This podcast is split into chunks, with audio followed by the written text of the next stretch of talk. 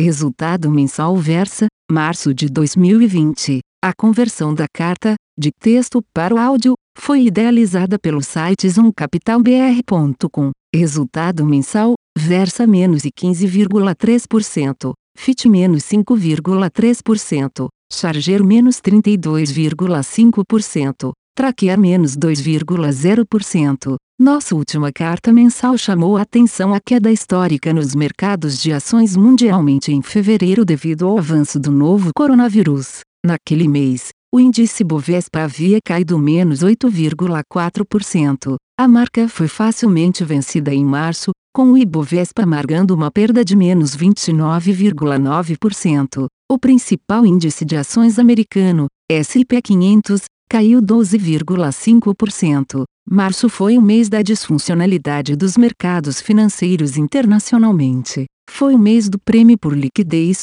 o mês em que compradores de ações receberam profundos descontos em troca de liquidez para quem precisou desesperadamente reduzir risco, reduzir posições, reduzir alavancagem. Com a queda de março, a bolsa brasileira acumulou uma perda de menos 39% desde meados de janeiro. A velocidade da queda em ações globalmente chama atenção, por dois motivos. Um, é muito raro, nos últimos 93 anos, o S&P 500 teve perda mensal maior que 12% somente 19 vezes, 12 das quais ocorreram entre 1929 e 1933, e 2. Pela impressionante quase indiscriminada destruição de valor. Conhecemos alguns exemplos de excelentes empresas com baixo ou zero endividamento que nesse período chegaram a valer metade, ou até menos, do que valiam em janeiro. Por isso, mesmo reconhecendo a gravidade do coronavírus para a saúde pública e economia mundial,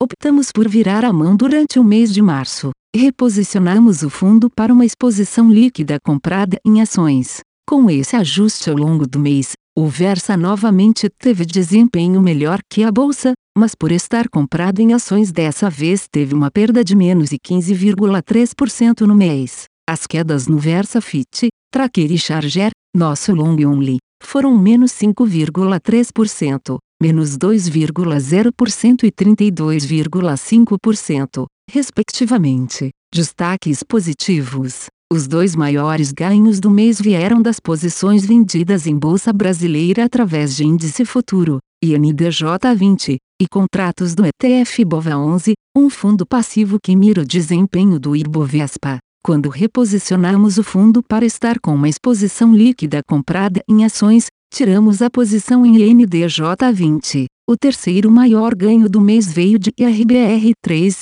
uma posição vendida a descoberto. As ações do IRB caíram menos 71% em março, após a Berkshire Hathaway negar ser acionista do IRB, contradizendo afirmações feitas pela alta diretoria do IRB. O evento levou à demissão do seu ICFO do IRB. O quarto maior ganho veio das ações da SLC Agricola. As ações subiram mais 12,5% no mês devido ao perfil mais defensivo do negócio de grãos diante do surto do coronavírus. O negócio da SLC está na base da cadeia de alimentação e deve ser preservado das ordens de distanciamento social usadas para retardar o avanço do vírus. Além disso, os produtos da CIA são, de forma geral, precificados em dólar. A alta de 16,3% do dólar no período aumenta o potencial de rentabilidade da CIA. O último destaque positivo veio da posição vendida a descoberto nas ações da Natura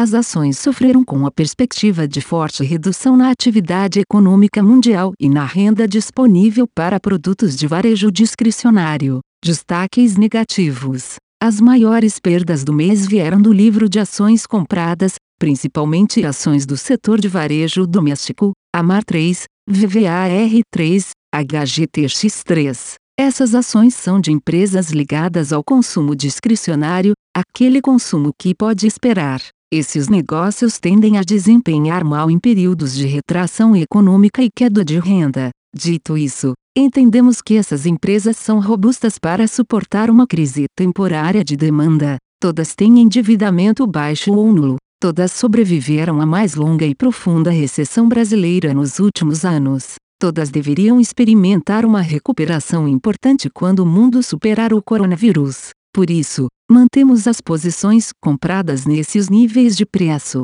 O mesmo vale para as ações da BR Properties e do Itaú, quarta e quinta maiores perdas do mês de março. Fim. A conversão da carta, de texto para o áudio, foi idealizada pelo site zoomcapitalbr.com. Aviso legal. É recomendada a leitura cuidadosa do regulamento dos fundos pelo investidor antes de tomar a decisão de aplicar seus recursos. A rentabilidade passada não representa a garantia de rentabilidade futura. A rentabilidade, quando divulgada, não é líquida de impostos. Fundos de investimento não contam com garantia do administrador, do gestor, de qualquer mecanismo de seguro ou fundo garantidor de crédito, FGC. Para avaliação da performance de um fundo de investimento, é recomendável a análise de, no mínimo, 12 meses. A gestora não se responsabiliza por quaisquer decisões tomadas tendo como base os dados deste documento. As informações aqui contidas têm caráter meramente informativo e não constituem qualquer tipo de aconselhamento de investimentos ou oferta para aquisição de valores mobiliários. Os investimentos em fundos de investimento e demais valores mobiliários apresentam riscos para o investidor. Os fundos de ações com renda variável podem estar expostos a significativa concentração em ativos de poucos emissores, com os riscos daí decorrentes.